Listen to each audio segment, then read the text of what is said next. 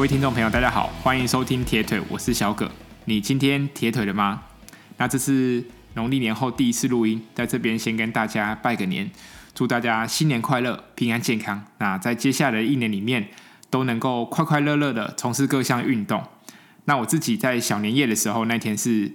安排骑车回家，从台北中正纪念堂这边出发，早上四点半的时候，然后那天我记得中午十二点十分的时候。就到家，就是骑车返乡过年，或是骑车回家。我觉得已经变成偶尔我立自己的例行性公事，因为在这样子的一个过程里面，从台北到台中家里里程大概接近一百九十公里。那对我来说，我觉得除了可以不用跟了大家人挤人之外，然后也可以再利用这样的时间里，然后做一些长距离的训练。当然，速度不一定要很快。但如果运气够好，我们在冬天啊，或是秋冬的时候，有东北风的时候回去，能够顺着骑，是不用消耗太多的体力。那这样的话，除了可以增加一些有氧的底子之外，对，那现在防疫期间也不用跟着大家人挤人，就甚至还要再抢车票。我觉得这个是一举两得的做法。对，那我是跟一群人骑，那很幸运，中间是没有什么发生什么状况。那现在如果大家要骑西滨的时候，还是要注意一下路况，因为上次在之前一次骑的时候有发生一些意外。大家尤其是从我自己觉得从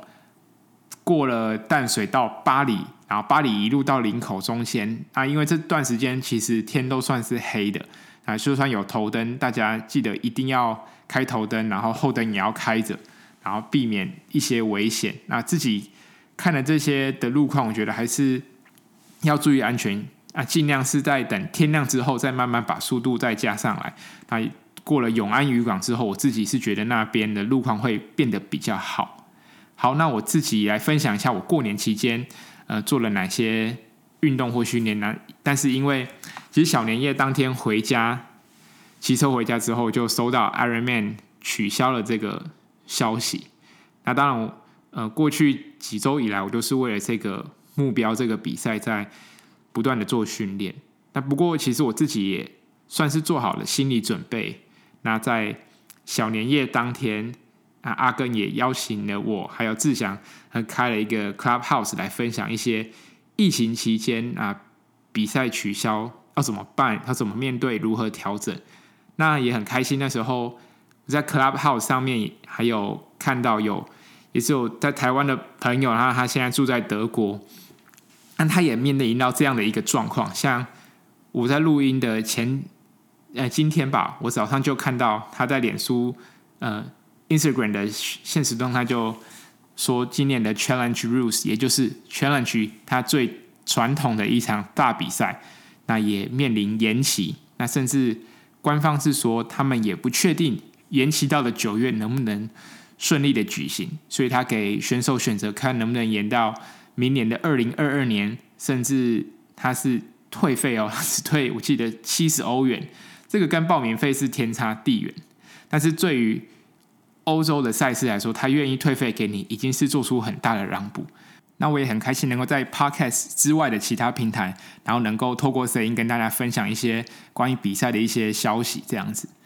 那我自己因为疫情取消的关系，所以当然不用训练，不过我们还是有维持骑车的习惯。那过年期间，我也骑了古关啊、日月潭，然后骑了新社啊。回台中骑车就是爽，根本不用人挤人。在台北，你要看一个樱花，你可能骑到淡水，那骑到平等里，到处都是人挤人的状况。你那个车子骑上去，如果你控制的不好，基本上你就定杆定在那边。对，所以过年骑车，然后带着朋友去骑的这些路线，我自己觉得算是蛮经典的。当然还有很多台中很多经典路线没有带到他骑，我觉得。有点可惜，下次有机会我也可以呃开一集专门去介绍一下呃，如果你带公路车到台中，有哪些是好玩有特色的骑车路线。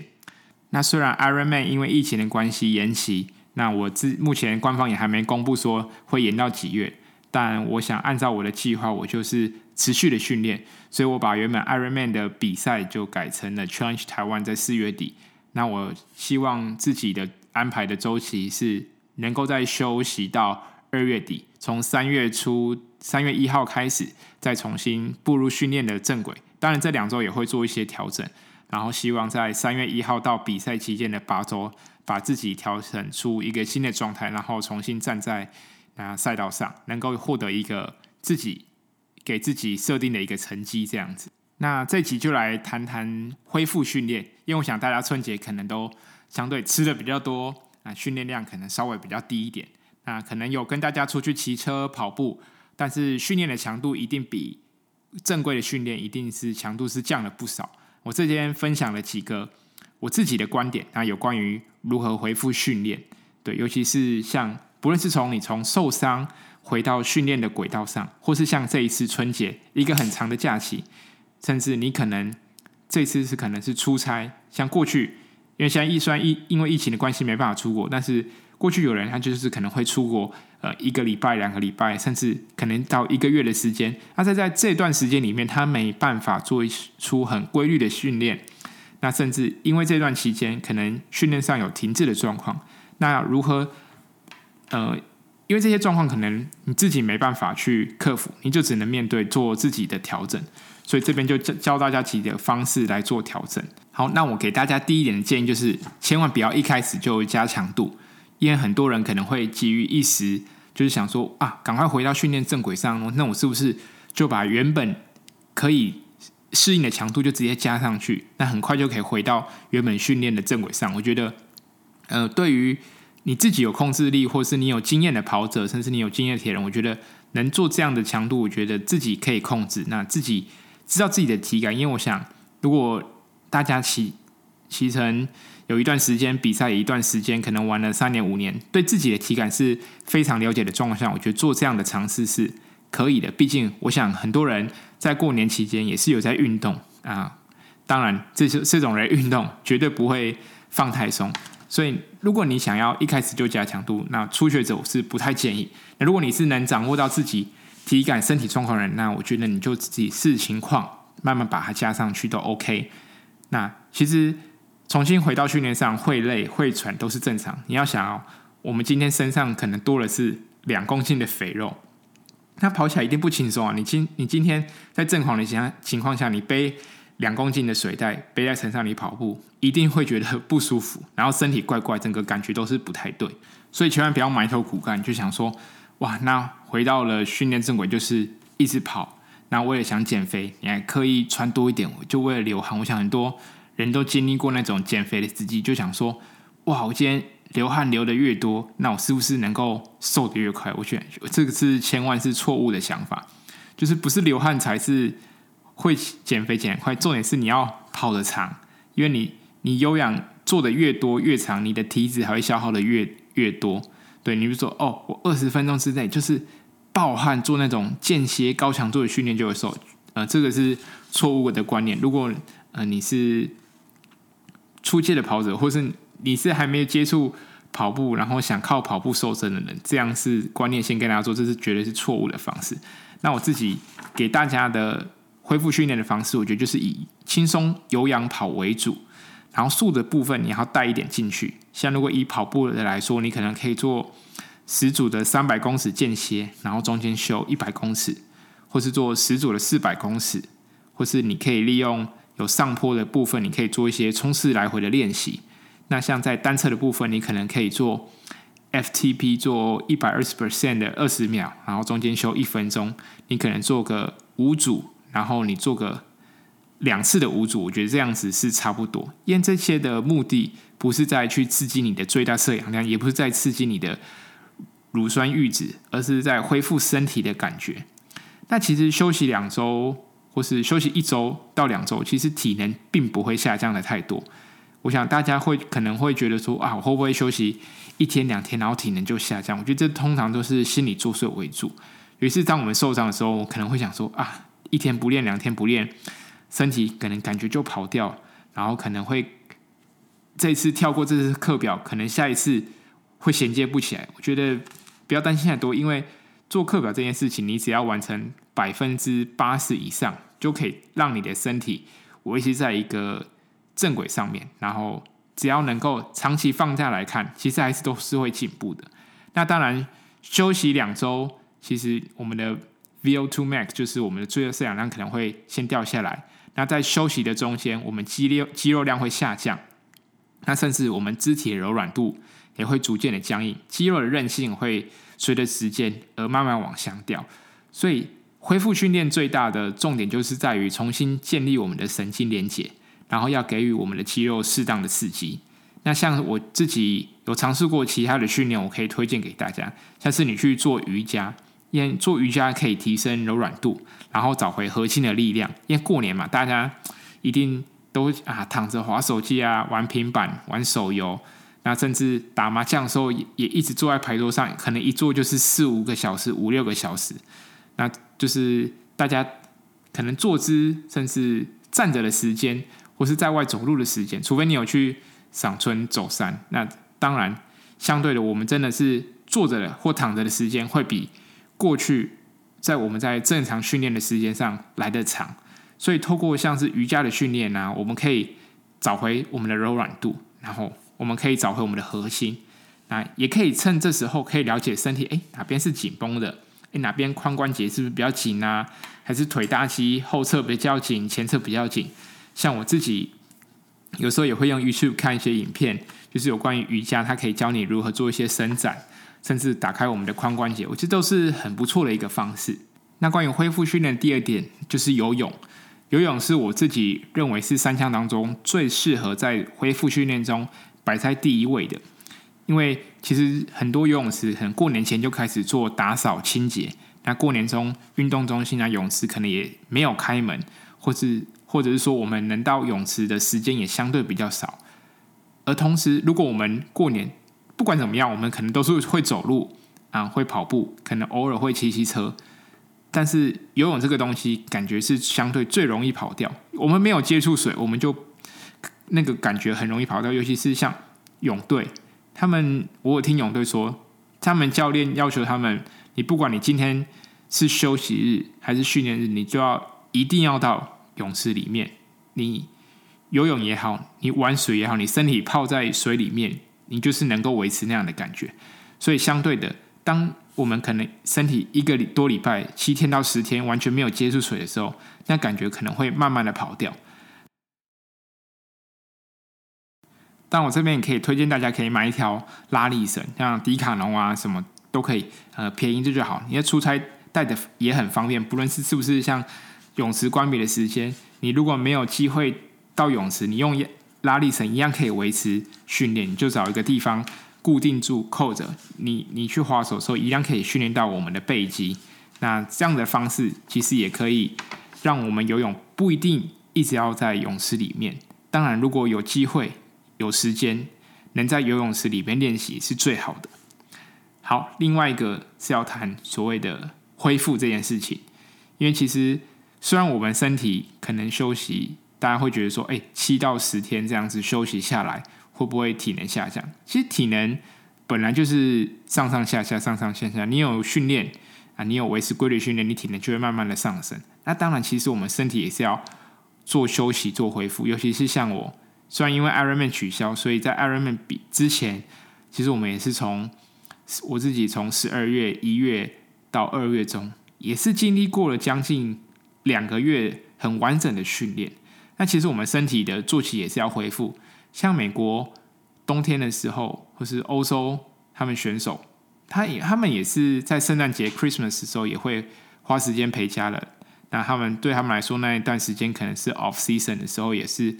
他们会从事很多户外户外的运动，那让身体做一个修复。到夏天太阳出来，然后比较在适合温度的时候，再重新投入到训练当中。所以在过年期间也不用担心自己真的是休太多，因为身体其实就是要恢复的。当然，在回到工作岗位上之后，我觉得大家也可以重新调整饮食，因为我想大家过年可能都吃得比较好，不论是火锅啊，或是点心零食，随手抓随手吃，不太会克制自己啊。刚好像我自己也没比赛，我自己吃的也会比较多。那再回到我自己重新投入训练后，也会开始恢复。饮食，那其次可能要恢复的东西就是我们的身体作息，因为大家可能会啊过年除夕夜啊，可能大家喝酒啊，或是打麻将、赌博的时间 可能稍微比较长一点，所以可能原本过去我们习惯的十点半、十一点睡觉，可能偶尔会哎不小心一一次就弄弄了到十二点半夜一点。那其实，在恢复训练的过程当中，我们的身体作息也要随着时间慢慢恢复，因为我们可能一回来，我们不可能十点就睡着，那我们可能从啊十一点半、十一点十分到十一点，然后恢复到我们习惯可能十点半睡觉，所以我们身体作息也是要随着时间、随着训练来做恢复。那我觉得最后一个要恢复的，我觉得就是我们的工作，因为我过年后，我想大家应该都是超级忙。email 啊，还有很多待办的事项都要处理好，甚至可能有些人，我相信一定很多人在过年期间就收到 email 啊，或是你可能是国际公司，那国外没有过年，相对的你你可能还是需要上班处理一些业务，所以在这个过年完结束，我觉得到二月底的期间，就是把身体要顾好，饮食做恢复，那工作也要做恢复，可以把东西慢慢着手处理好，因为把工作处理好。你对在未来训练才会没有烦恼，对，你不可能带着那么多繁杂的事物，然后你要边做那些繁杂的事物，然后边训练。那如果你有在可以抓到一些空闲的时间，把这些事情处理好，那相对你你在未来可以腾空出更多的时间来做训练，或是说你有更多的时间能够去做运用。好，那最后几个我想分享一些对于你可能是原本把比赛的目标放在 Ironman。那因为疫情取消的关系，那没有比赛，你要做怎么样的规划？那我想很多人除了比铁人之外，也有比三铁，像原本扎拿马取消，你可能把目标放在万金石，那万金石也取消了，你也没有近期你也没有比赛，没有目标。那我给大家的一些建议，像如果你是跑者的话，那你可以我觉得做爬山做交叉训练，像在台北的话有阳明山大众走，那台中远一点可能要跑到。嗯，古关啊，东势，像古关有古关七雄，那东势有大雪山、鸢嘴山可以去爬，我觉得都是一个很棒的方式来做交叉训练。那像如果你真的想跑远一点，那可以到南投，像南高越野路线可以去跑。那像奇莱南华，像我看到就是一哥 Sam 也带着他们家人去爬山，我觉得都是非常棒的训练方式，然后也可以离开我们的。呃，平常生活圈，然后到外面走走，也就是非常棒的。那第二点，我给大家的建议就是可以朝中短期的目标去努力。像你可能是马拉松的跑者，你可能以半程马拉松或全程马拉松的成绩当做你的目标。那现在没有比赛嘛？那至少我们还有操场，那操场也是正规的四百公尺，我们可以给自己两个月到三个月的时间，针对我们的五千公尺、一万公尺下去加强。因为一般我们如果长时间投入在半马或是全马的训练当中，相对的，我们可能耐力是 OK 的，但是相对我们的速度就会掉下来。我们在做一些短程的冲刺，甚至是说我们的肌力已经慢慢变成慢缩肌，那快缩肌可能会渐渐的消失。所以，透过短期的训练，那我们来提升我们五千跟一万公尺的成绩，也可以提升我们跑步的经济性。好，第三点，我给大家的建议就是针对我们的弱项去做加强。如果你是铁人，你可能游泳不好，那就多花时间在泳池上面。那如果你觉得你的单车不太强，那我觉得你可以从肌力啊，甚至你就是骑着车去爬坡来锻炼我们的大腿肌群，然后大腿我们的臀后肌都是很不错的方式。如果你是跑步，你觉得你的速度不够，那你就可以多加强一些速度的练习。甚至去做我们所谓的大重量，来提升我们跑步的经济性。好，第四个我给大家的建议是，如果你有在玩山铁，那你的单车，我建议，如果你有一段时间没有去做 fitting，我觉得可以回去找你的 fitter 看一下你的地方有没有需要去做改变的。因为我们可能呃一年下来做完了很多训练，我们的身体其实都是在改变，不论我们的肌力在改变，身体的柔软度，呃，我们的。很多地方是会随着时间，随着我们的训练，然后有所改变。所以这时候回去找 fitter 可以帮我们看看有哪些部分需要改变，然后对我们的弱点还去做加强。那这边大家可能对 fitting 有点稍微模糊的概念，这边跟大家说，基本上 fitting 就是一个很动态的东西，它就是去让你的身体可以跟你的车子融合一体。那我像有个学妹她。自己也是骑车返乡过年，她不过她我她是从桃园骑回高雄，她原本就跟我说她对 fitting 可能他没什么兴趣，可是他从他骑完这次的长距离就发现，哇，原来骑长距离之后，他知道哪边腰会痛，哪边会不舒服，所以这个东西的好处，就从长距离来看就知道。那现在的 fitting 很多都会结合物理治疗师，当然 fitting 不是一次就到位，因为它是随着我们刚提到，随着我们身体不断的变化要去做调整。那也是因为我们每个人身体都会有缺陷，所以我们才需要 fitting 这边这些东西来去帮我们，让我们可以跟车子达到人车一体的状况。好，第四个，诶，第五个给大家一些建议就是。刚好有红包钱，我觉得买一些训练的书籍回来看。那我这边推荐几个书籍给大家，像是之前提到的《铁人三项训练圣经》，然后像跑者的话有《汉森马拉松训练法》，那有关于运动伤害的有《运动伤害完全复健指南》，甚至最后推荐大家的一本书是《三铁锻炼解剖书》。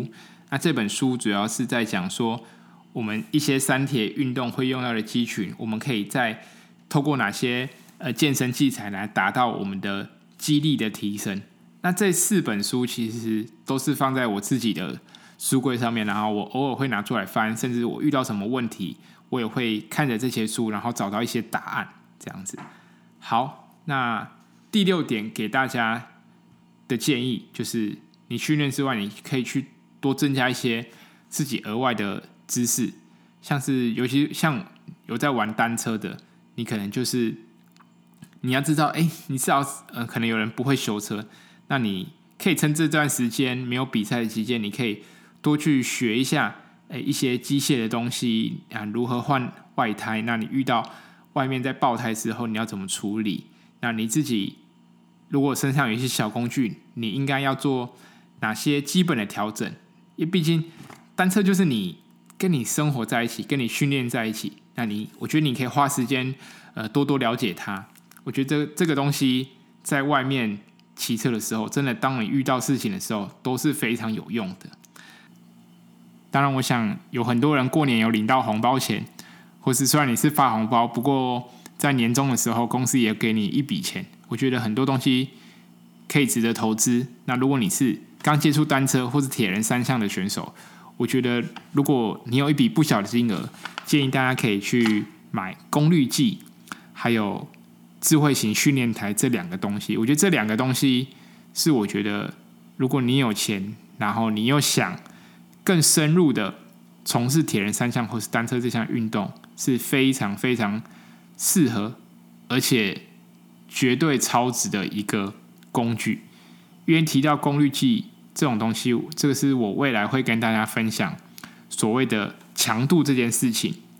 因为像游泳来说，我们可能没有什么东西可以去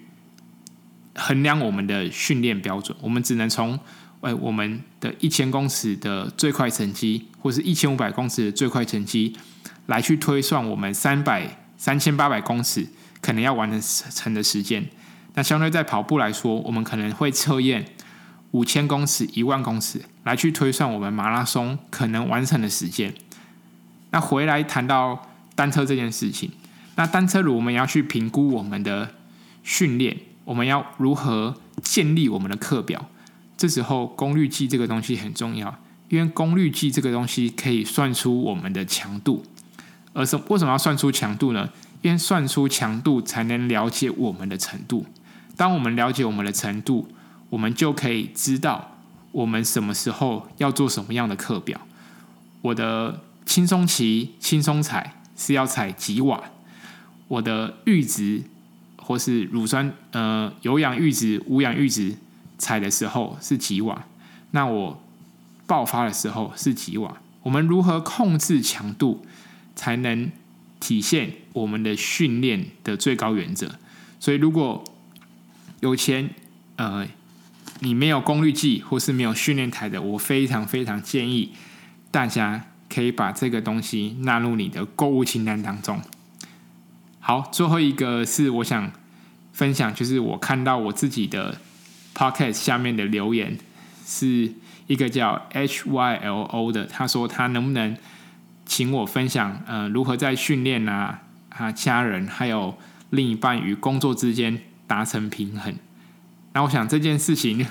我自己还没有结婚，也没有小孩，所以要谈这件事情，我就觉得自己觉得说服力不太够。那当然，我自己身边很多人都是有结婚、有伴侣、有家庭的。那其实我觉得很重要的就是要懂得时间分配，因为像铁人三项，我们在可能四个小时、四个半小时以内，我们要如何在我们达成的预期目标内，我要把自己游泳的时间安排多少？那把我的单车时间安排多少？那我也希望我的跑步成绩可以到多少？那三个加总起来，能够在我们设定的目标之内达成。那相对的，把三铁这个运动换算到我们的生活当中，其实就是跟家庭、跟工作还有兴趣去做分配。我要投入多少时间在工作上？我要投入多少时间在家庭上？那我有多少时间可以投入在我的训练上？那每这个东西，每个人都是不尽相同的。对，在这个东西没有一个完美的平衡点，也没有一个绝对的完美比例，因每个人家庭、工作状况、身体状况都不同，所以一定有自己的训练方式是要慢慢磨合的。那这件事情可能是一年也好，两年也好，五年也好，十年也好，每个人的时间都不一样。像你现在可能有小孩，小孩刚出生，然后你可能就需要多花时间在陪陪老婆，或是陪陪婴儿婴儿上面的孩子上面。啊，过了十十二年之后，你你觉得你还需要花很多时间在陪这个小朋友吗？啊，他国中他妈就到到处乱跑，他他根本不想老爸理你，你少管我越少越好。那你这时候你是不是就有多的时间就可以从事你你自己有兴趣的事情上面？当然，那时候你能不能延续你的热情到那时候，我觉得这也是一个课题。哎，以我来说好了，呃，虽然我也不是那种从小就开始训练的选手。我玩铁人三项也是从中间就开始，但是当我去从事这项运动的时候，呃，不断的投入，投入一年，投入两年，当我身边的人、家人发现，哦，原来我对这个东西有兴趣的时候，他其实是会转个信念去支持我。相对的，像如果我选择另外一半，你可能还没结婚，那你一定也会希望你的另外一半能够也跟你从事相同的运动。或者说他可能没有接触这样运动也好，但至少你有机会能够带他去啊爬爬山也好啊，跑跑步也好。我觉得把你的东西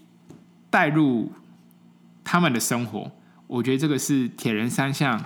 呃每个人都可以做得到的。当然，我觉得这种东西也不用强加强加上去。你另一半不跑步，或是你小孩不爱跑步也没关系。那至少